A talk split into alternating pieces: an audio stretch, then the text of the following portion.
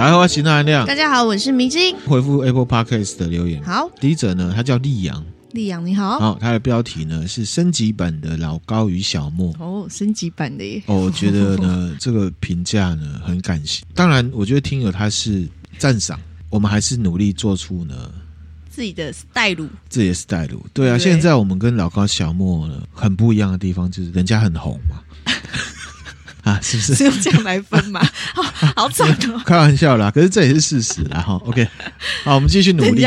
百万订阅，我们我们继续努力了哈。他说呢，他遇到这个节目之后才知道，历史跟哲学啊，是乏味还是有趣呢？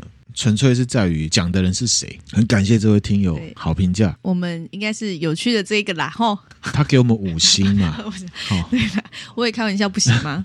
他喜欢呢这个频道阐述历史还有各种价值观的同时呢，嗯，不会为了市场考量呢来假中立。嗯，那有很多的议题呢都会表达自己的立场。好，嗯，这个是他觉得呢我们是升级版的原因。嗯，好，很感谢，谢谢。然后他就说这个 respect 啦。请收下我的膝盖，这样子，你的膝盖我不敢收下。对对对，就是我觉得我们是互相交流。那我知道这位听友他是这个好评的意思，嗯，好，很感谢你，嗯、我们会继续努力。谢谢。好，然后他说呢，从呃需要陪伴的时候听。到工作的时候也听，现在睡觉的时候也听。他说：“那含量已摄取过多了，他回不去了。”这样，好，感谢这位听友的好评价。然后，对，谢谢。那听友还有提到说，不会为了市场考量而假中立这件事情啦。做节目初期啊，也跟迷之音有针对这件事情讨论。确实，迷之音本来的想法是说，我们不应该，就希望我们可频道可以尽量保持中立的。我们尽量中立，可是我们有提到，就是人讲话不可能会没有立场。就是我们是老实，然后呢，就会变成什么？你看我们我们的 Apple Podcast 的评价，嗯，大部分都是好评，然后下面很极度的呢，有一些呢 一星的这样子，这个是我们坚持做这样的事情造成的，嗯嗯。那我自己觉得呢，我们也不是为了要让。四点八变五星了，哦，我觉得就是做节目，我们就是这个 style，大家都知道嘛，我们不可能讨好所有人，对，好，那就是我们成不了百万订阅的原因嘛，嗯、是这样吗？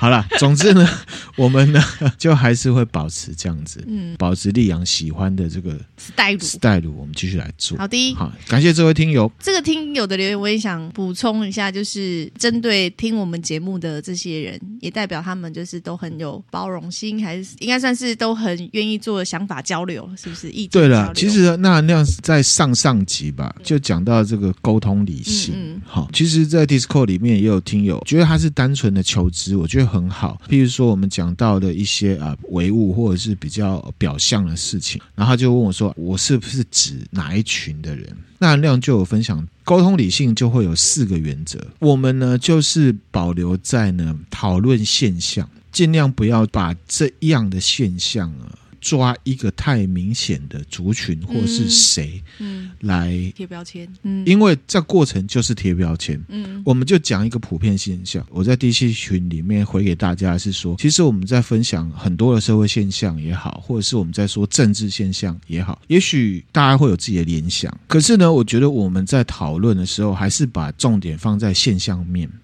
因为呢，如果啊讲了一段很有道理的东西。然后呢，你把一个具体的哪个族群或谁拉进来说，就是他们的话，那这样的状况呢？假设那量是百万订阅 YouTuber 好了，很多追随者，那就是文化大革命。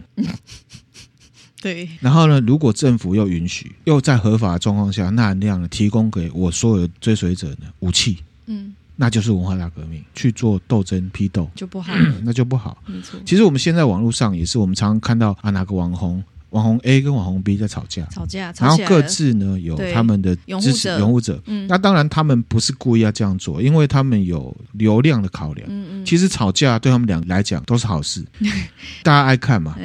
可是这样的副作用就是什么？其实这个就是文化大革命的雏形啊。嗯，就是有一个有话语权、大家会追随的人来指出一个人或一个族群，他们是怎么样，他们是不对的。如果再给他武器。再给他们合法权利，就会是斗争。嗯，如果这个斗争呢是大家都觉得很正常，那就是文化大革命。嗯，大家现在来想啊，现在网络上每个人都有发言的权利。对，我们的嘴巴就是武器。嗯，斗争就在网络上。所以呢，其实文化大革命并不属于毛泽东嘛。嗯，好，文化大革命也不限定于呢共产主义或者是什么样的政治思想，只要那个态度对了，就是文化大革命。嗯，比方说我们之前分享过纳粹希特勒，大家追随，对不对？他是英雄。嗯、对。希特勒说：“我们要优等的雅利安民族，嗯、犹太人是不好的。”嗯，那所有人就怕。对对对，是不是一样？是一样的。希特勒是反共的哦。嗯，这样的架构跟行为呢，就回到我刚刚讲的，譬如说刚刚这位听友他讲到的，就是我们不会假中立这件事情。其实呢，这世界上没有任何一个人他是完全中立的，只有一个。谁？我也不敢说他是人，就是道。道。我们只要不是道，一定会有立场。嗯，只是说我们在讨论社会现象或者是一些价值的问题的时候，我们就讨论现象，把大家的关注点摆在我们，而不是你，嗯，或是我。好，那韩亮也有讲过，这个国家的长相就是国民的长相。嗯、我一直都在讨论我们，不是在讨论你或者是你们。嗯，好，这分享大家。好，是不是有点严肃？就是这位听友的那个留言，让我们有感而发。对，哈，还是强调，我觉得哈伯马斯的这个沟通理性四个重点，嗯，可以分享给大家。好，大家可以去听。下一则呢，它的标题是没有钱。我跟他那样一样，好，他的标题呢是苹果展示机给五星好评，很好笑。苹果展示机、哦、超有创意的，对呀、啊，我们都没有想到呢。啊，我觉得听友自发性的做是 OK, OK 的，对，我们我们不应该主动去做这些事情。哦、然后他说呢，偷偷用 Apple 展示机呢给五星好评，谢谢。啊，他说超赞的节目哦，不听真的会后悔，真的会后悔。哦，很感谢这位听友哈、哦，谢谢，谢谢，我们继续努力哈。嗯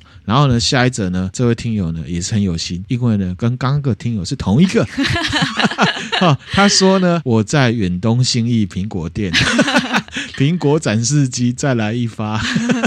他说这是深度优质的节目，那个米姐真的很用心啊，大家都该听听看。谢谢，谢谢这位听友，谢谢你这么用心。好，然后同时呢，我也觉得这位听友讲的很有道理，好，大家可以参考一下。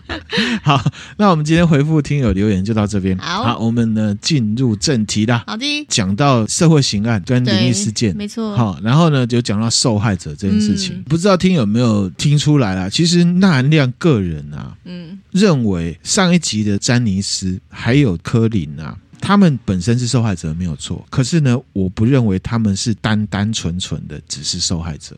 为什么会这样讲呢？哦、我们就来讲犯罪者的另一半。犯罪者的另一半，对，讲到犯罪者的另一半，可能就会想到，譬如说之前斯德哥尔摩情节里面讲到的啊，很可怜，受压迫，嗯啊，是一个受害者。可是呢，是不是那么纯粹呢？真的是众说纷纭。那今天来分享一个，提供一个参考给大家呢，来思考。好，那这个事情呢，是发生在法国，法国，法国哈，嗯、法国呢，跟它东北边比利时的交界，给明星家看一下位置，东北边就是比利时，然后上面荷兰。啊事情就发生在呢法国境内，靠比利时的这交界，也就是法国的东北边这样子哈。二零零三年的一月啊，有一个十三岁的小女生，她走在路上，乡间小路上，嗯，那就有一部呢箱型车从后面开过来，嗯，然后就停车了，然后呢上面是一个六十岁左右的阿伯，嗯。他要问路哦，问路，他就问这个小女生说：“哎、欸，请问啊，某一座山要怎么走啦？嗯、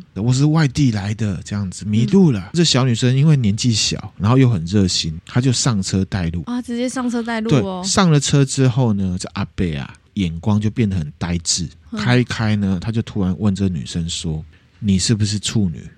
嗯，然后就说呢，自己要强暴这个女生啊，然后这个女孩子吓到了，对，就问对方说：“你会不会杀我？”嗯，那老人呢就冷笑了一下，就是说不会。嗯，老人呢就用绳子绑住呢女孩子的手脚，把她扔到这个后车厢，它是箱型车，不是那种小小的后车厢，是后面很大的。嗯嗯，扔进去，那她就开了。可是这个女生呢蛮冷静的，她在后车厢呢，她就挣扎。把他的手脚呢，这个东西啊，打开，打开了后车厢。他趁老人在等红灯的时候，有没有跳车？偷偷的跳车。哦，很机灵哎，很机灵。然后呢，在路上呢，他就拦车求救。嗯，就上了另外一部经过的车子，跟对方讲说自己刚才的那个经历。这部车就往前开。嗯，为什么要往前开呢？因为这个驾驶他就想说，会不会再遇上那个老人的车子？哦，因为如果发现人不见了，他会折返回来找。对，这个女生可能会报警什么的。结果开真的遇到，后面这部车的驾驶就记下那个老人的车牌。嗯报这个比利时警方。嗯，二零零三年六月的时候呢，巡线呢逮捕了这个老人。嗯，这个老人呢是法国人，他叫做米谢福尼尔，一九四二年出生。他犯案的时候六十二岁。嗯，然后他是出生在法国的色当法比边界这边。好，他长这样子，看起来是蛮老实的感觉。好。他的职业呢是巡山员，巡山员。对，新闻呢开始报道呢，就说一个外表毫不起眼的六十二岁巡山员啊，嗯，竟然呢是一个恋童癖，嗯，还犯下了绑架未遂的案件。这个福尼尔，我刚刚讲他是住在法国的色当嘛，嗯，其实那一片广大的区域是山区，然后也有平原啊，地貌很多，总之就是大自然景观。包含了法国跟比利时那一整区，有一个地理区叫做雅尔丁地区。警方呢搜寻了他的家，就在色当这个地方。那也问了他的邻居，然后邻居就说啊，这个福尼尔啊夫妇他们有太太，老太太十年前啊，就是一九九三年啊搬到这个地方，嗯啊是普通家庭，也有一个小孩已经长大，嗯，就问他说啊，这先生啊，他们家庭状况怎么样啊？那邻居就说啊，这个先生呢不常在家里面。嗯，出去工作都会好几天才回来。邻居印象中这个太太啊，非常的沉默寡言啊、哦。这是他太太，给梅子你看一下，嗯、一个妇人的样子，对不对？不善言辞，看起来眼神蛮呆滞的。对哈、哦，比较严肃。嗯，那跟邻居互动其实算良好啦。嗯，但是这个福尼尔先生啊，是讲话比较冲的人。会杀猫，就是猫呢出现在他们家自己的花园呢，或者是家附近呢，他就把它杀掉，把这个猫的尸体呢埋在自己的家的花园里面，这样。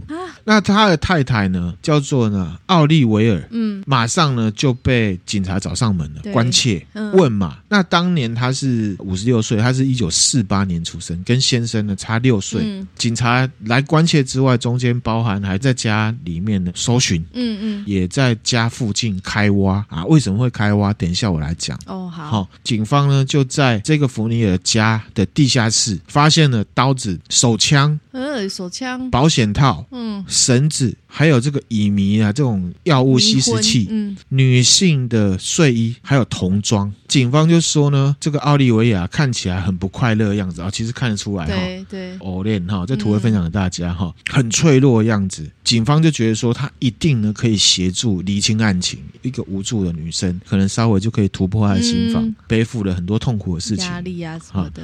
突破的时候，它就会整个就是宣泄出来，这样子。为什么会去挖呢？为什么？因为警方呢也怀疑这个福尼尔啊，可能不止犯下这个绑架未遂的案件。因为呢，在这一片广大雅尔丁地区啊，发现了好几件少女失踪哦的案件，而、哦啊、有的呢是失踪之后呢，发现被弃尸。嗯，警方就有在想说，是不是有可能福尼尔他除了是恋童癖、绑架未遂之外，可能也是呢连续杀人犯。嗯。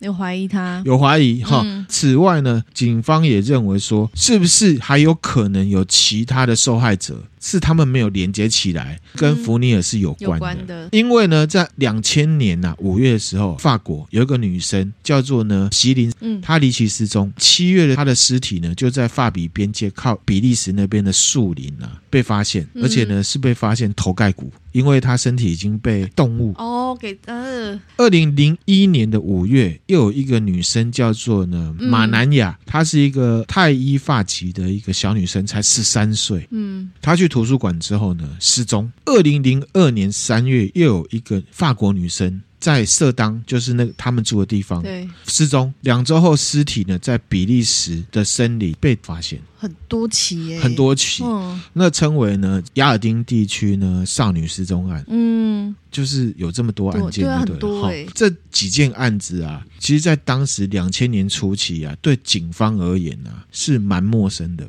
嗯，因为还不太有我们现在呢在听这 podcast，很多人在讲这连环杀人案，嗯，多半认为有杀人案就是情财仇，对，好，很少有人会因为情财仇之外的嗯。原因来杀人，而且还连续杀人，又何况呢？这些受害者都是少女，十几岁，小女孩，她们都还没长大，家一圈人际关系都比较单纯。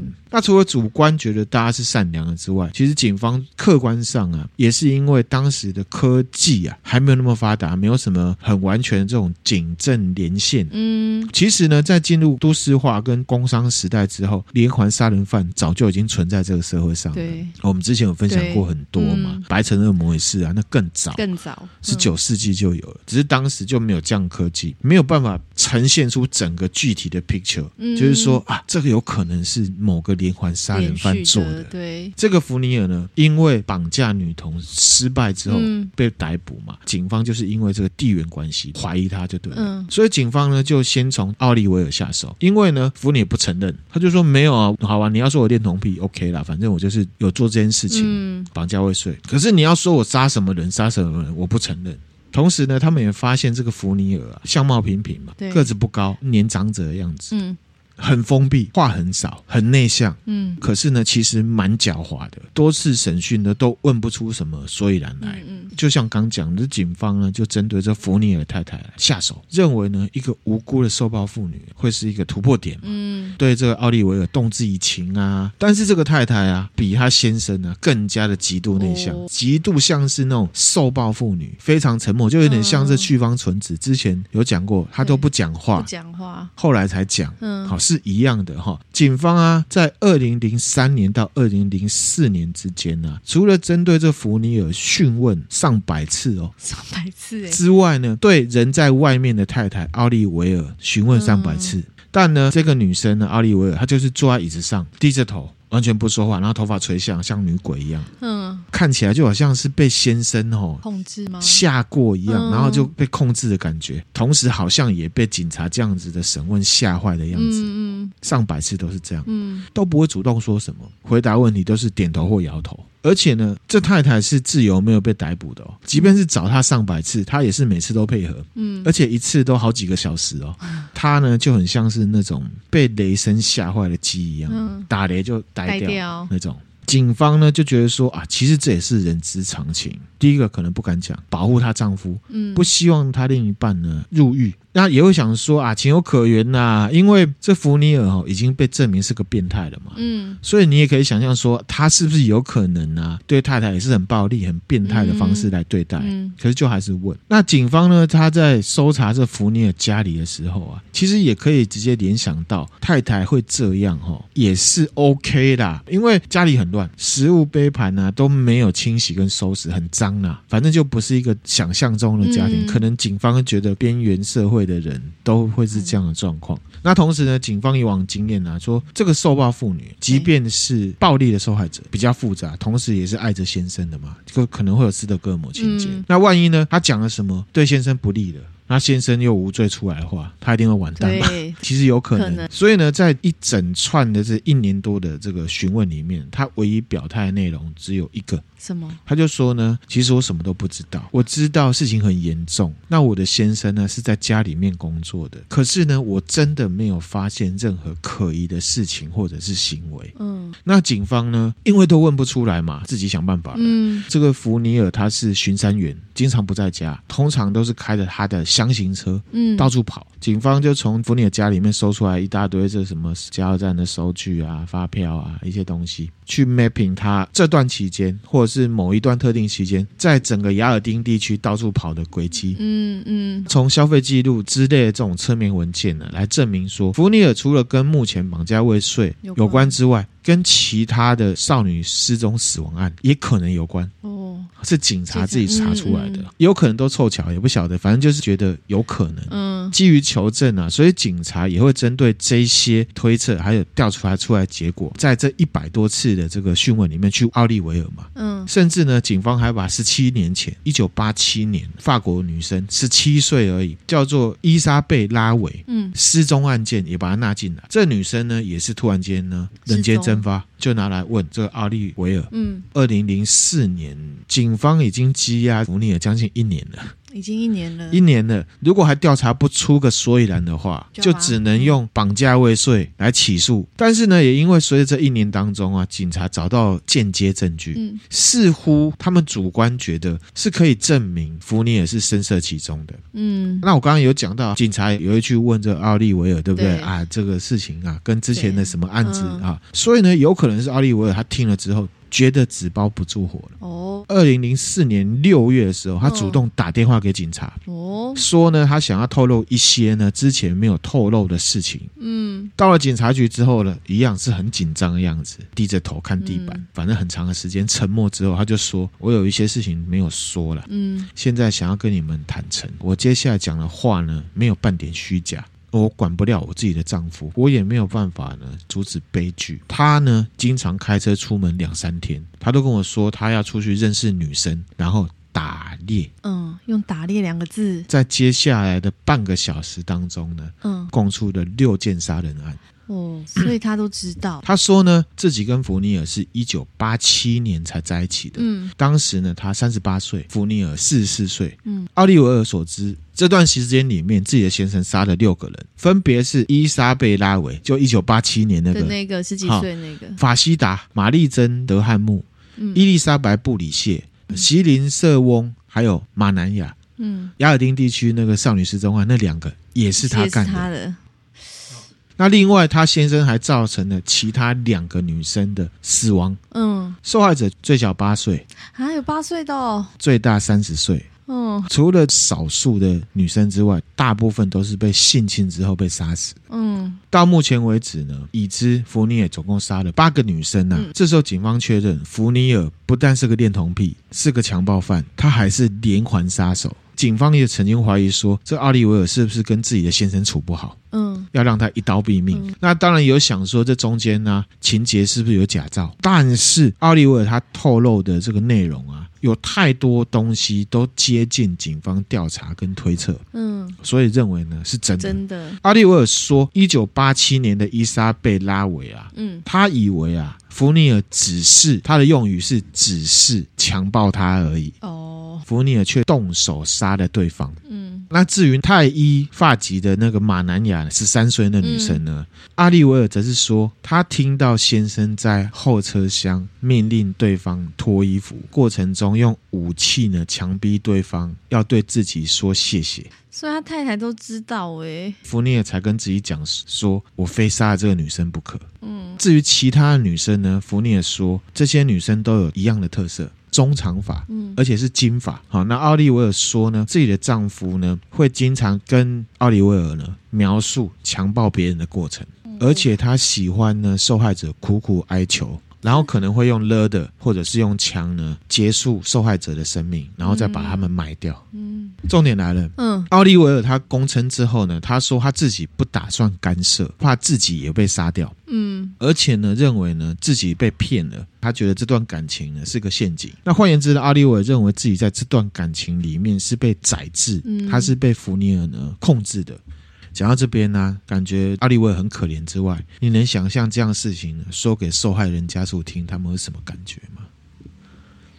绝对是痛苦、自责跟愤怒。那回到这个福尼尔身上，然后他本来就被关着嘛，对不对？哈，二零零四年呢、啊，六月三十号的时候呢，其实牢里面还是有人权的嘛，哈，他就从广播节目呢就听到关于自己的案子，嗯，他知道自己的太太呢爆他料，哦，他知道，知道了哈。那媒体的描述呢是说，奥利维尔是一个无助跟茫然的女生，嗯，而为了脱离这样子的暴力生活，所以说出了所有事情。那他现在终于脱离了可怕男人的控制，挺身而出，只。控制野先生，嗯，然后在一个听证会上面呢，弗尼尔他就当庭讲说啊，我太太说我犯下了好几宗的这个绑架杀人案，嗯，我的太太呢，她不会说谎，也不擅长说谎，嗯，那是因为呢，我平常呢都会给他制造压力，嗯，换言之呢，福尼尔他扛了，对，一肩扛。福尼尔说，奥利维尔跟福尼尔一起生活的时候呢，福尼尔就像一个暴君，哦，脱离福尼尔也是好的。嗯，因为奥利维尔对福尼尔所有要求呢，奥利维尔都没有办法拒绝。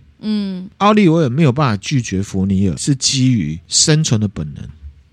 福尼尔这样讲，对，等于是呢，福尼尔用最平静跟冷淡的方式呢，把所有的案子都认了。嗯，他也用自己的说法来支撑这个奥利维尔讲的所有事情。嗯，奥利维尔就是一个受暴妇女。嗯，但是警察就开始怀疑了。哦，因为呢，这个切割太完美了，整个故事架构就是一个极度暴烈、变态跟主动的加害者，配上一个极度柔弱、无辜跟被动的受害者。嗯，警察就在想说，真的只是这样吗？嗯，所以就开始调查奥利维尔，奥利维尔变成嫌疑人。哦。没有在偷懒呢，没有在偷懒，没有在偷懒，对，就在警察各种的心理游戏跟拷问之下，没有。嗯、奥利维尔他又认了，他说呢，一九八七年伊莎贝拉维的案子啊，他有参与，他有参与，他有参与。换言之呢，对检警而言。原本他们以为呢，面对的是一个连续杀人恋童癖，对。可是其实他们面对的是两个极度狡猾的什么、嗯、犯罪搭档。嗯。于是呢，警方呢开始集中调查奥利维尔，发现呢，其实他在过程中八件里面有六件，他是有协助诱骗受害者，中间有一些，等一下我会讲，嗯、还有埋尸等等等。共犯呐！当时帮奥利维尔辩护的辩护律师啊，嗯、他其实有访谈嘛，因为他要帮对方辩护，一定要了解。嗯、他就问奥利维尔说：“会不会后悔呢？把先生呢供出来？”奥利维尔他是跟他的辩护律师说：“我不后悔，嗯，我只后悔当时呢没有阻止他。”当时呢，他跟辩护律师说，奥利维尔他只希望这个世界上的所有人都可以了解，奥利维尔也是受害者，希望大家可以了解他的无奈之处，他是被逼的。那同时呢，奥利维尔也被确认，哦，我刚刚讲了哈，八件里面呢有六件是担任什么主动共犯的角色，嗯，不是被动共犯哦，是主动。对，所以呢，奥利维尔呢被起诉。嗯，后来呢，随着时间的演进呢，案子又增加，再增加。到这个时间点呢，福尼尔跟奥利维尔至少杀死了十个人。那这时候呢，整个社会呢就有两个看法。嗯，一个看法呢，就是说奥利维尔在整个事件中就是一个可怜的受害者，就像我们上一集讲的，暴力胁迫跟煤气灯之下的受害者。对，好，另一个呢会认为说，譬如说警方他就觉得奥利维尔他是最完美的帮凶。嗯，让先生呢更顺手、更顺心的做这些事情。嗯，在面对奥利维尔的检警还有律师心目中啊，嗯，好，奥利维尔呈现出来的形象是蛮一致的，就是低调、寡言、头低低的，嗯，有点邋遢，头发油油的，然后都垂下来，没自信，很怕丈夫的样子，讲话会哭，那言辞呢有一点迟疑跟闪烁。嗯，后来呢，检方为了确认奥利维尔是否有能力可以接受呢法庭审判，到这个状况哦，你会觉得他是不是很弱？对，完全没有办法，精神状态不好。找了心理学家跟他对谈，嗯，问了一些呢比较尖锐或直接的问题。嗯、那奥利维尔就会说：“我头很痛，我听不懂你在讲什么，我没有办法理解你在说什么。哦”会以他理解力，嗯嗯嗯，不不好，所以不能去法庭那个被询问，就就不知道心理学家在问什么，嗯、不懂。这样子哈，这个律师呢，为了帮奥利维尔辩护嘛，对，又再去访谈了邻居，嗯，大家都说哦，他平常哦蛮老实的啦，不是那种主动的人，有点被动啦。可是呢，如果大家需要帮忙，你开口跟他讲，他会帮。可是呢，嗯、他不会主动帮，嗯，就是一个被动的人，要人家叫就可以。对哈。关于奥利维尔呢，他本来是有一段婚姻啊，之前哦，在之前有别的婚姻，三十八岁之前，好、嗯，他生了两个小孩。嗯，那他原本的先生呢，后来改当画家。奥利维尔他的资料啊，里面呈现说，当时的奥利维尔主观觉得对方变得很暴烈，嗯，会打人。过了一段时间之后呢，实在受不了了，就主动留了一封信，说他离婚。嗯，同时呢，在戏里面讲说，他也要放弃两个孩子的监护权。直接离开原本的家庭，嗯，哦，你看他三十八岁之前是不是蛮像电影明星的？对啊，怎么跟完全不一样？不一样啊！哈，OK，好，继续讲哈。同一个人哦。前夫呢，也因为这个案子大爆发，所以呢，被人肉出来，媒体就去问他，嗯，这个前夫他就说，哦，奥利维尔在他印象中是一个很柔顺、很听话的女生，表达能力不是很好，那是一个呢没有办法自己下决定的女生，很被动，永远呢都要人家给她下指令，不会主动达成你的期望，除非呢你。跟他讲，把你的期望呢很明白的讲清楚。嗯，不知道是不懂还是不想懂，还是他懂不想讲，不知道。反正呢，认为她就是一个这样子的女生。嗯，前夫呢就觉得说啊，自己跟奥利维尔其实也不合啦，所以奥利维尔离开，他也觉得没什么了哈。奥利维尔只是说啊，前夫是控制狂，会打人什么什么的。欸、那他也有说到自己是怎样被打的。嗯嗯。那可是因为呢，丈夫否认嘛，好，那奥利维尔也没有提告。那也离婚了，所以呢，这个辩护律师就觉得说啊，反正也不知道是真的还是假的，嗯、没有人知道。可是总之呢，来自于前夫的说法，就是说阿利维尔很被动，不善表达，避暑，看了好像笨笨的。那这部分跟所有人的观察一样，是一样的。奥利维尔离开之后是怎么样跟福尼尔认识的呢？嗯、哦，这个其实蛮屌的哦。一九八七年二月的时候，嗯、当时的福尼尔啊正在坐牢。在坐牢哎，他在坐牢。那有一天呢，奥利维尔他就是在翻一本那个宗教杂志，嗯，那里面有广告征笔友，嗯，哈，是福尼尔登的。他里面就写说哈啊，一个犯人啊在狱中啊无聊想征笔友啊，嗯，那奥利维尔看了之后就有兴趣，就写信给福尼尔，然后两个就开始通信。这是很酷哎，哈，然后一直到呢一九八七年十月的时候，福尼尔出狱，他们总共呢通了两百多封的信，嗯，才八个月。对，才八个月就两百多封哎。那信当然是男多女少了。当时的可以想象的，这个奥利维尔他是很寂寞，因为他就离开了嘛。嗯、福尼尔好像也有感受到说对方在情感上蛮依赖自己的。嗯嗯。所以福尼尔他就展现自己的男人味。男人味。对，说呢自己也很需要对方。嗯。奥利维尔，你不是自己一个人呐、啊？啊，这个都有信件的。嗯嗯。他说有我陪你呢，你不孤单。嗯。You are not alone. You are not alone. 那甚至在六月的时候，他是十月初出狱嘛？六月的时候呢，福尼尔写信呢，跟奥利维尔求婚，很快呢，神速呢。对，奥利维尔呢就回信说他答应。Yes。哦，很显然他们是真爱。嗯。哦，这不得不说。但是奥利维尔其实是知道福尼尔为什么坐牢？为什么？他是性侵入狱的。哦，他本来。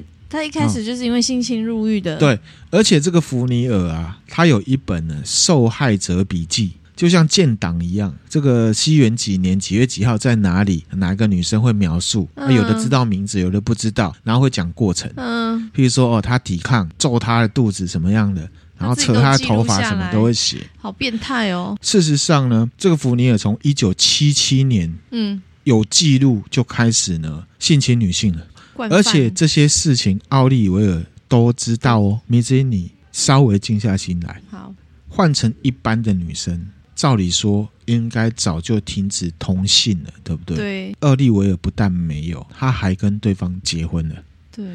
这很怪啊！在信里面呢，福尼尔他通信的时候有讲说，他自己呢，嗯，非常渴望女性，而且对方必须是处女。他也不知道呢，是不是因为他小时候被妈妈性侵过。总之，他就是非常的渴望处女，嗯，而且。他自己把这些处女当成猎物，他用自己的生殖器官对这些处女如何如何，然后呢，要造成他们的痛苦，让对方苦苦哀求自己。好变态哦！这个呢是经过了心理学家判读，嗯嗯，认为呢弗尼尔他是一种强迫症，他对处女的迷恋到达了病态的程度。嗯、研究出来也有知道说，哈，福尼尔他第一次有这样的状况是十二岁，他呢对着童贞玛利亚的雕像，然后就。所以这是心理已经很有问题了啦，对，很小时候就有，小时候就有了。然后这个其实呢，还是一样分享大家，我觉得小朋友成长的过程哈，呃，是很重要的哈。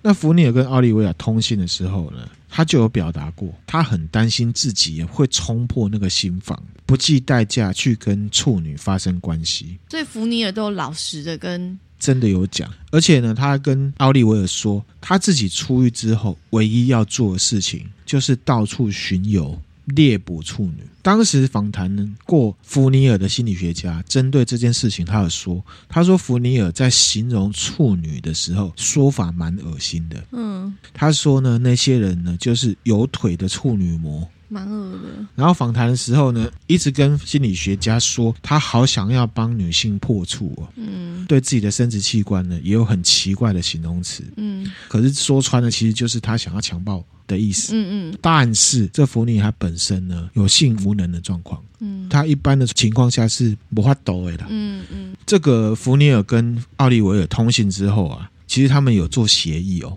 啊，好，奥利维尔说呢，他会定期协助啊，提供处女给福尼尔，福尼尔要协助他呢去找他的前夫，教训他，报仇就对了。嗯，展现男人味这样子。嗯。然后他还讲到一点，就是说他们也要想办法呢，得到呢一大笔钱。嗯，福尼尔在信里面说呢，他要过着像冒险家的生活，寻找、绑架、强暴妇女，这个就是他出狱之后的理想人生。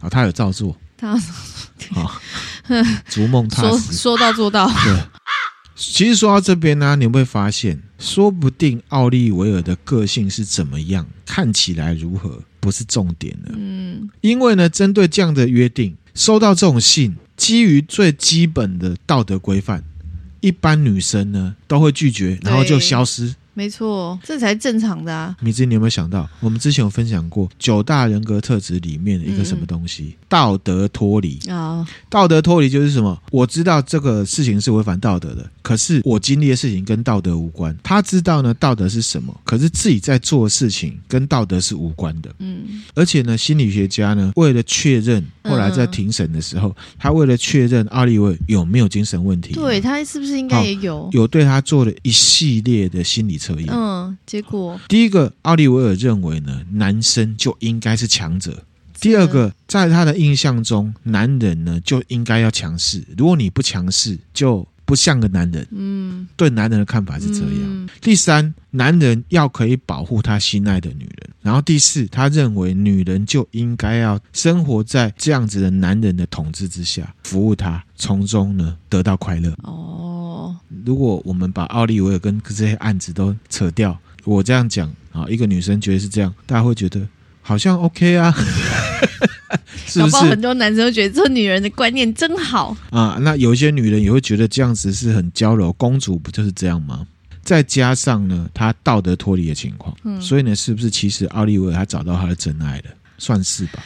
一九八七年十月的时候，福尼尔出狱，嗯，他们就在一起了。十月对不对？对，十二月十一号，他们就开了箱型车，真的去外面找处女猎物。奥利维尔不知道是出于配合还是主动的，他跟福尼尔一起想计划。第一次两个人犯案，就是针对我刚刚讲的伊莎贝拉维。你看长得是不是像盖尔加朵？很漂亮，对，十七岁像哎，呀福尼尔负责找猎物，就说好，就是他。嗯奥利维尔负责做什么？负责让对方信任。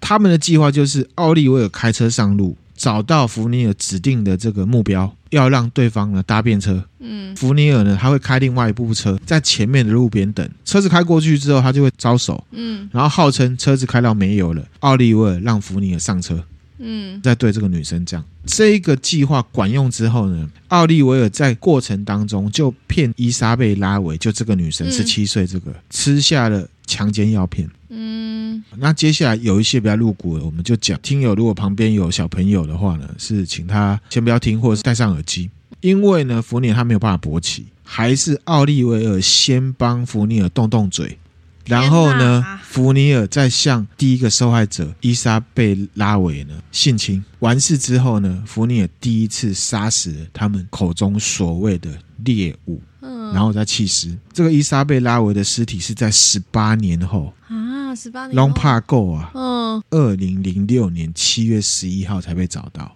你要想哦，如果奥利维尔真的是被逼的，他不是跟警察讲一大堆被逼吗？然后要大家相信他是被逼，他真的没办法。嗯嗯第一件案子来讲，这没有啊，大家可以在自己开车的时候，把车开到警察局，说他被逼要做坏事，对，但是他没有，嗯，他照做了，中间帮他动动嘴，对，这很恶，哈，甚至福尼尔还因为奥利维尔陪同下第一次杀人，福尼尔以前没有杀人的，哦就是那一次犯案第第一次次杀杀人之后都杀人。受害者他不是斯德哥尔情节，上一集的詹尼斯呢，所以受害者也也可能不像我们想象的这么单单纯跟简单。害者，奥利维尔的辩护律师啊，有针对这件事情去问奥利维尔，因为要帮他辩护嘛。嗯。奥利维尔他是面无表情，他说呢，我不知道事情会这样，他就只是照要求做了所有事情。有没有看到重点？照要求，他都说是别人，嗯他呢不像是一般的犯罪者，饭后呢会有罪恶感。同样评估这个奥利维尔的心理学家就有讲了，嗯嗯，他说呢，在测验这个奥利维尔的过程里面呢，即便自己已经用了一些技巧引导奥利维尔去联想这些事情，其实是不对的，违反了道德，也违反法律。况且你们都是女生呢，嗯嗯，但是奥利维尔完全没有罪恶感。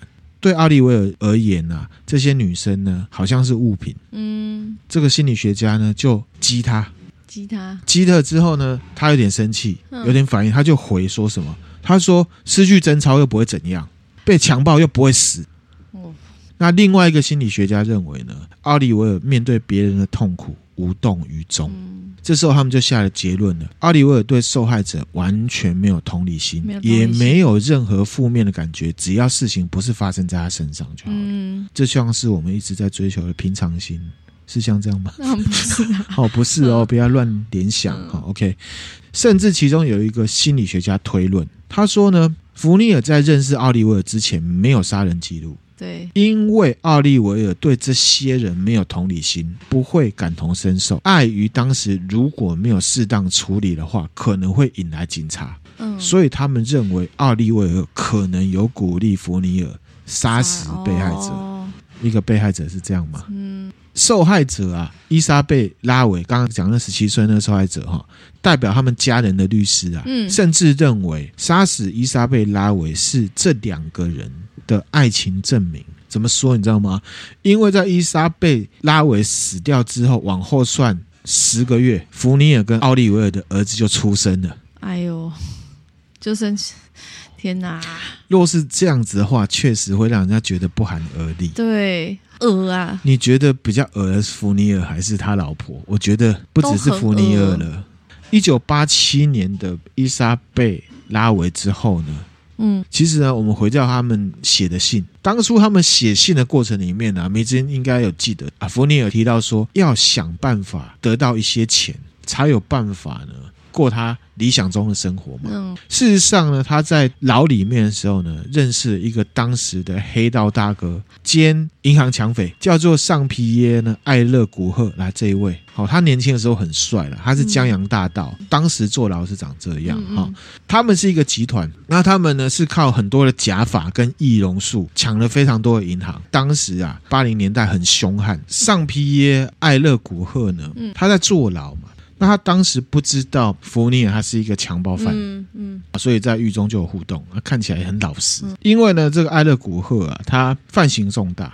几乎呢是要坐一辈子牢的那一种啊，可是呢他在外面呢有一个心爱的太太，叫做呢法利达哈米奇啊。当年呢，因为呢这个艾勒古赫啊假法帮啊抢了非常多钱，当中成员也其实也都是为了利益来的嘛。嗯，他知道呢其中成员呢偷 A 了抢来的钱，嗯，埋在呢法国北部一个墓园附近，所以呢他就要弗尼尔出狱之后呢，帮法利达哈米奇把这个宝藏呢找出来，然后挖。出来，嗯，这个法利达会分给弗尼尔五十万法郎，嗯，哦，现在换算新台币大概是一千六百五十万，哦，很多哎、欸，对，因为他一九八七年十月福尼尔就出狱了嘛，哈、嗯，那一九八八年四月十二号找到了，有找到。福尼尔呢，跟奥利维尔就协同这个法利达哈米奇啊，嗯，宝藏挖出来，嗯，里面有金条，嗯，有金币。然后他们把这个宝藏呢放到法利达哈米奇的家里面，然后呢两夫妻再把哈米奇啊骗出来勒死他，哇，黑埋尸。奥利维尔再代替自己的老公呢去到牢里面会这个黑道老大，嗯，跟他们说呢法利达哈米奇啊不见了，找不到人，就暗示他说女方已经抛弃他了，嗯，他们也没有找到宝藏。然后呢，哦、这对夫妻呢就独吞了这笔钱，嗯、在他们居住地就是色当啊北边更靠近比利时边界一个叫苏都的地方呢，买了一座城堡。哦、来，这个。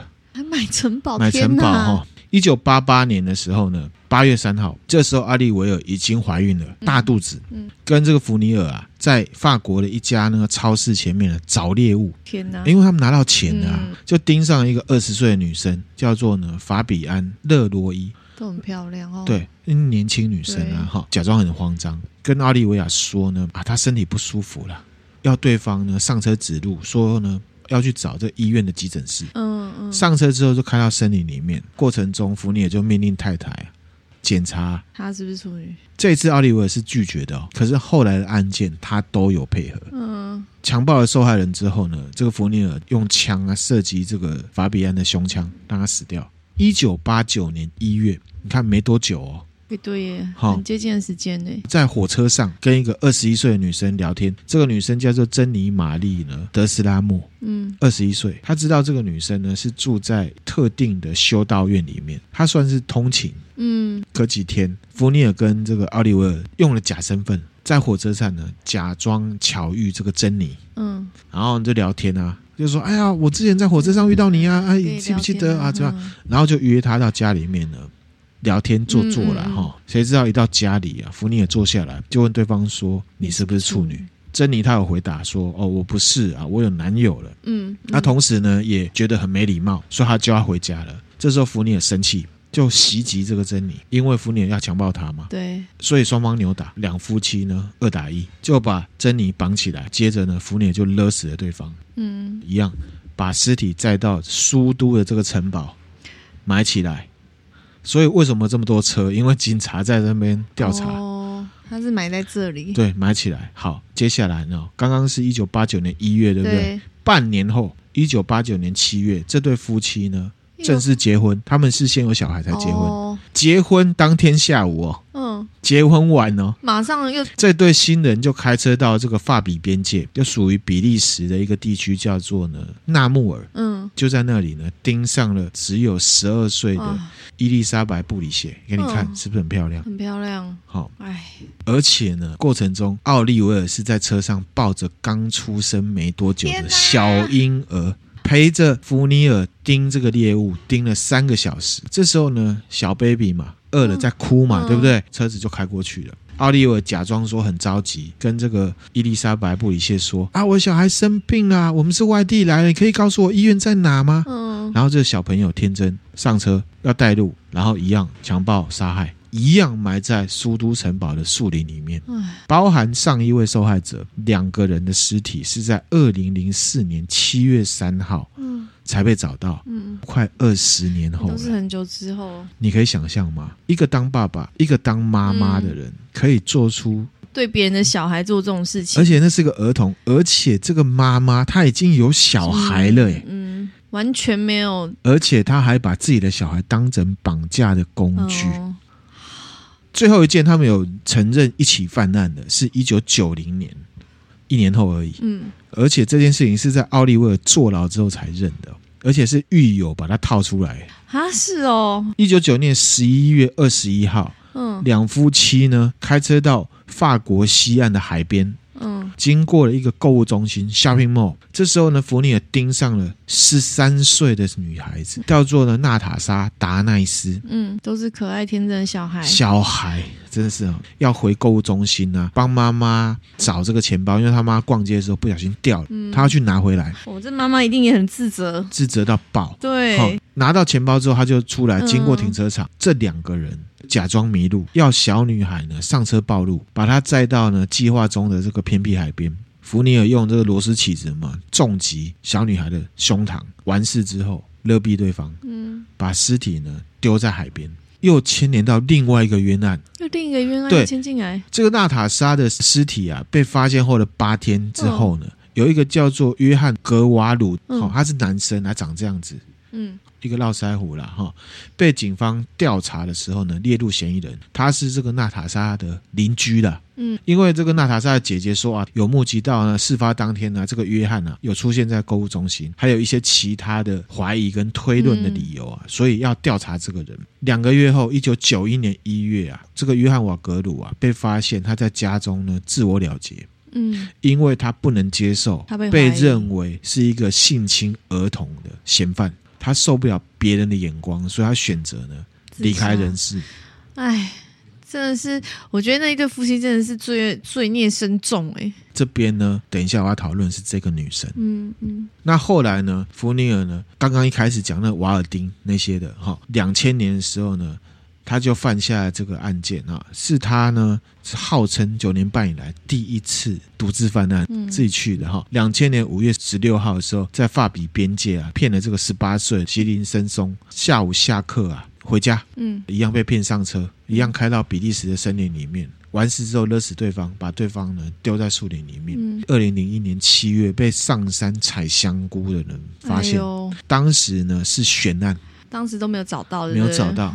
再隔一年后，二零零一年五月五号，嗯，福尼尔开车回到社当他原本居住那附近，嗯，他中间有搬家，盯上了十三岁的这个泰伊发籍的小女孩，嗯，马南亚，就这一位。嗯这个福尼尔他之前就布线了，他有先让这个女生搭过便车送她回家过，嗯、先取得她的信任。对，五月五号当天呢，上车了之后，他就邀请这小女生去他家，嗯，看他的小 baby 男孩。天哪！性侵之后把他气死。奥利维尔说，阿弗尼尔在对他的时候，叫他把衣服脱光，还叫对方求他，还跟他说谢谢，嗯、就是他，就是这个。二零零二年呢，尸体被警方发现的时候呢。他的身体已经被野生动物吃的差不多了，嗯，你可以想象家人一定很愤怒。这一对夫妻是很变态的。可是呢，福尼尔是禽兽这件事情，其实早在他被抓的时候就被确认了啦。对的。二零零八年呢，他被判了终身监禁，不得假释。那奥利维尔呢？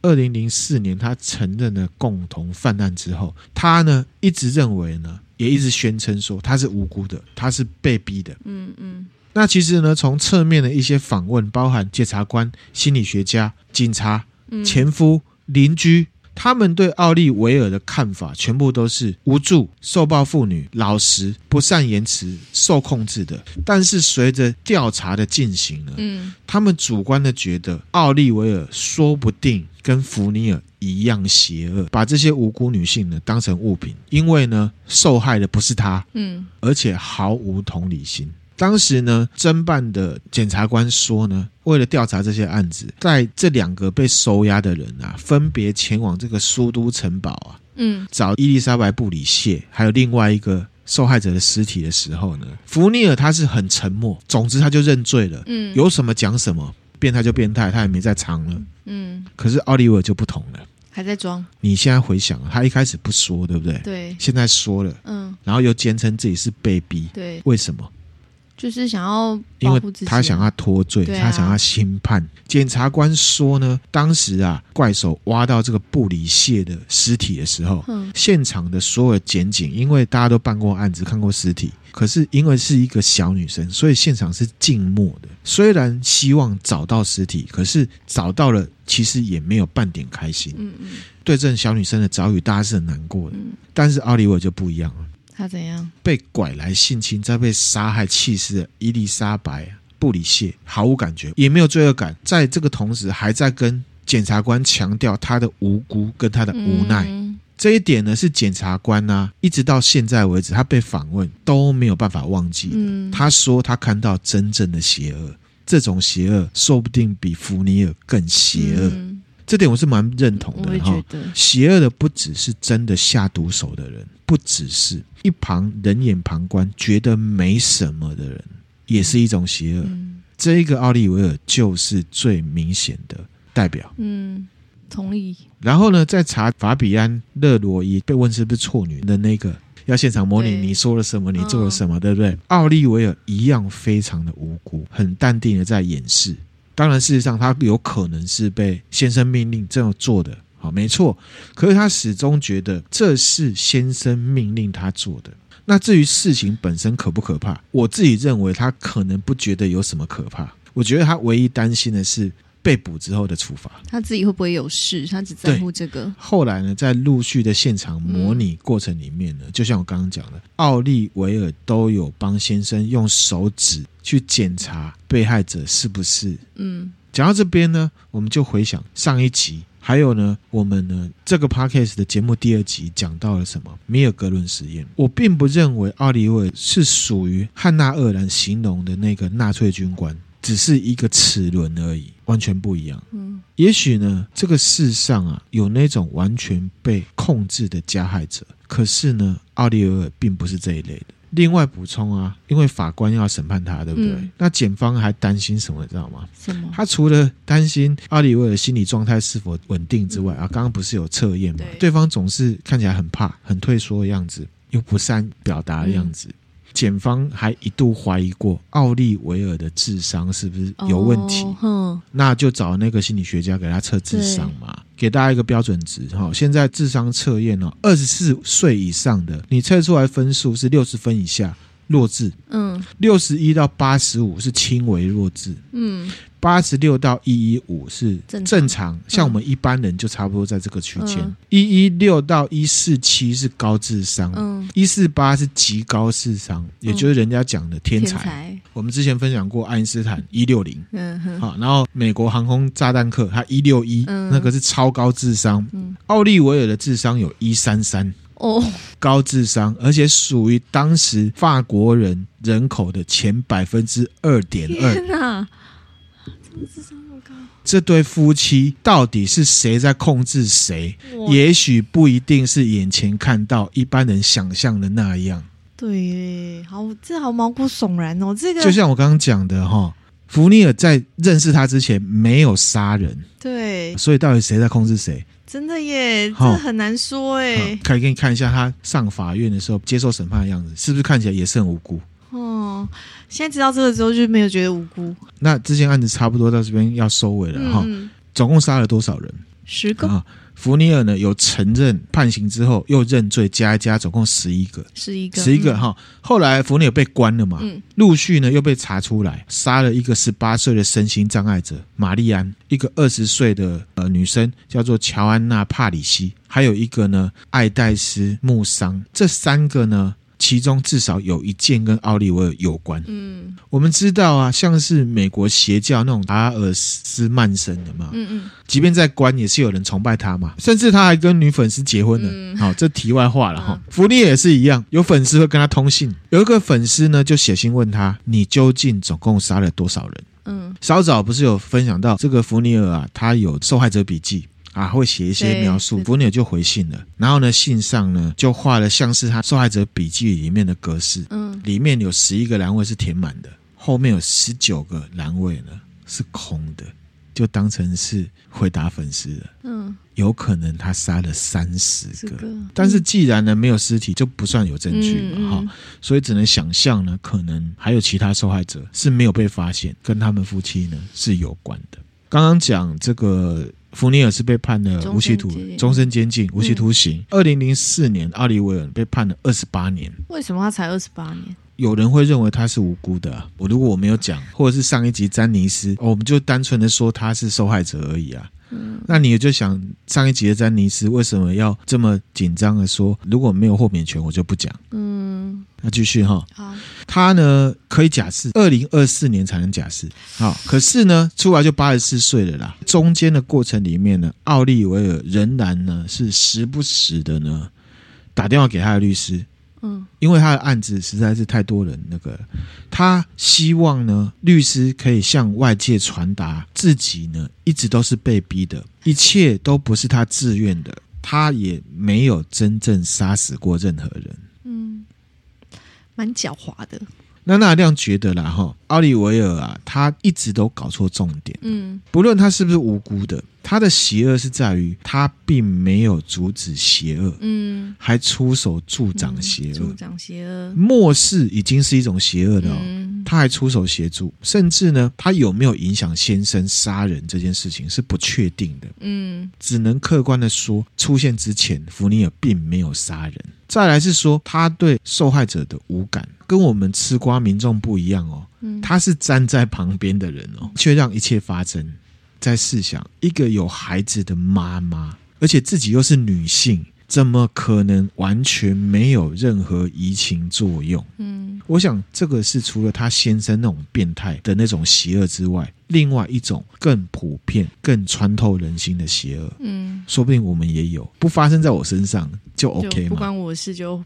不，没关系。对哈，故事呢分享出来，落雨是什么？迷之音，你觉得你的想法是什么？是什么？我觉得不能漠漠视，不能漠视邪恶。对，然后发现什么不对劲的，可以用自己的力量，尽自己所能，然后用安全的方式做一些关怀什么的。嗯，而且我们要更敏锐啊！就像我上一集讲的，嗯，这些事情啊，都是发生在关起门之后，大众关切之外的事情。嗯所以这真的很难察觉，对，要有概念，你才会感受到什么？嗯，那那那样的看法是什么？哈，邪恶是什么？好，这是第一个问题。第二个问题，邪恶是不是只有一种？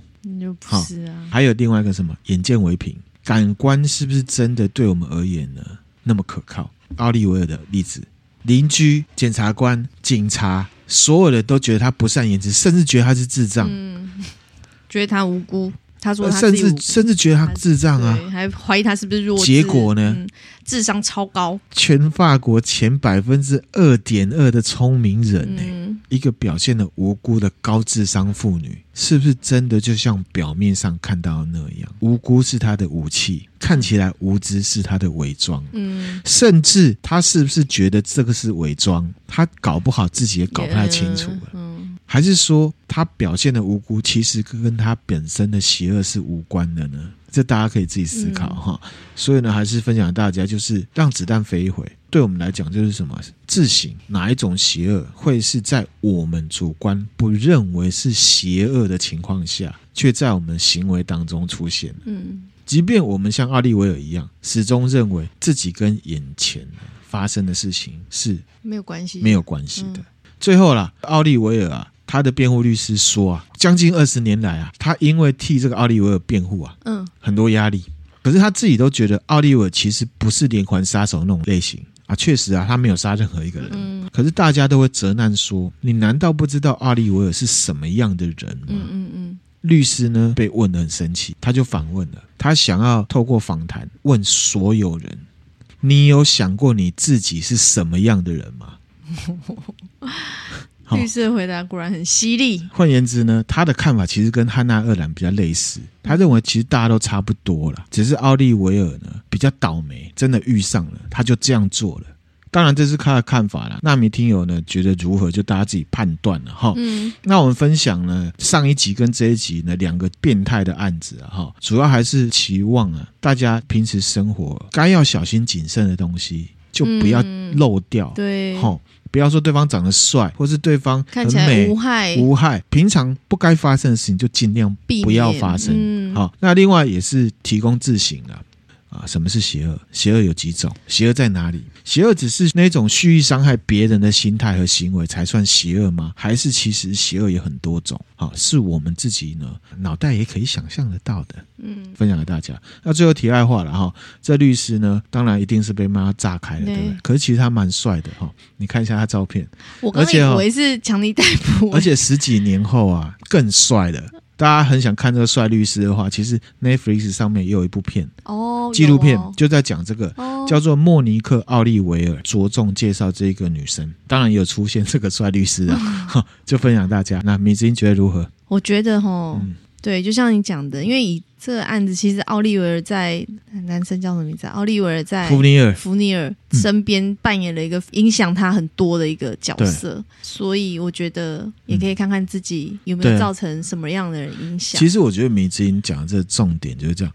也是一样呼应到我刚才在回复听友留言的时候，嗯、给我们膝盖那位听友，我就讲到说哈伯马斯的四个沟通理性。嗯嗯，为什么我们要分享这个案件？如果是一般分享案件，带给大家的意义就是什么？就是说，哇，好恐怖哦，哇，好变态哦，这个人真的是禽兽，就是一种情绪抒发。我觉得这也 OK。可是呢，结合到哈伯马斯这样子的想法看法的时候，其实那含量常常会拉到自己身上。我们把它看成一个现象的话呢，可以从这个现象里面呢提炼出什么可以协助我们，还有呢对这社会是有意义的。不然的话，我们看完这些，你都会觉得我不可能会发生这种事情，我的家人朋友都不会发生这种事情，他们就是特别的变态，骂完他们就没事了，反正一个节目就完了嘛。那你的快感、猎奇感、正义感都满足了嘛？可是我觉得还有一层，就是结合我刚刚讲的哈伯马斯这个，我们把它看成现象。我们就不会去那么指向性去说谁怎么样怎么样，嗯、这些都发生了，我们也都不是受害者。嗯，我觉得最有意义的还是在于说，我们可以呢从中间提炼出什么对我们的社会、对你跟我加起来的我们有什么意义在。分享给大家的一个看法跟想法哈、嗯。那我们今天分享的内容就这边啦。嗯，那我们现在回复了抖内的留言，抖内听友留言，转换一下心情。刚刚的案例太沉重了。对哈，第一则哦，这也是在 DC 群有。跟我们互动啊、哦，他很热爱哲学啦。嗯，好、哦，他说呢，喜欢 EP 二二七啊，内容感谢优质好节目，谢谢你的抖内。他说感动者付费这样子，哈、嗯，很感谢，我们继续努力，能够感动到你是我们的荣幸。然后下一则。他呢说字数不够，我传 IG 哦，IG 哦，好来哦，他这个很长哦，哦，很长。他说迷之音，他那含量你们好啊，好，又来小赞助你们啦、啊。他之前有赞助过我们，谢谢你。想要感谢你们用心做节目。他说呢，之前呢都听都市传说跟真实犯罪比较多啦。哈、嗯嗯，但是呢之前呢听那含量说呢，人要有自己的想法，对，会思考才是最重要的。其实这也呼应到我刚刚讲的嘛，对啊，就是我们这两集，就是这两个案例，就是如果没有。自己的想法就很容易被人家牵着走，即便是分享都市传说跟这个，也是会带到这个、嗯、哦。很感谢这位听友了哈。那他说呢，他就是因为听了那含量这样讲，所以呢，他决定呢从头开始听哦。好，他不要呢只听简单的故事类型，要连以前觉得要使用系统二思考的主题都要听。嗯，心境改变之后呢，他每个主题呢都认真听。他说，连无趣的历史 都被那含量呢生动口语方式讲得很明白。好，还有一个重点就是他呢会一边骑车一边听啊。嗯，有时候呢脑袋会突然放空，然后还是会想到别的事情。就略过耳机内容哦，这常常会常有的事，哦，后面听了就有点不懂。比方说呢，听到共产党的时候，那刚刚好像没有注意听，所以他就不知道马克思是谁。嗯，他就觉得哎不对啊，他是跟谁说了什么，跟做了什么很重要，对不对？所以他又回去听，很可爱呢，很可爱这个女生。共产党的开头呢讲解，他就听了三到四次。嗯，哦，我觉得很感谢这位听友的耐心。对，谢谢，而且我觉得他有动机，我觉得很棒。分享给大家，我觉得有意义就很好。嗯、他说呢，真的有点难懂，然后有时候偶尔会放空，就会重听嘛。虽然呢有一些主题比较艰涩，他都会听到一半倒带好几次，不然就是他健身的时候，他只能听呢比较简单故事类的，因为呢做几下脑袋会顾不得要数几下，你知道吗？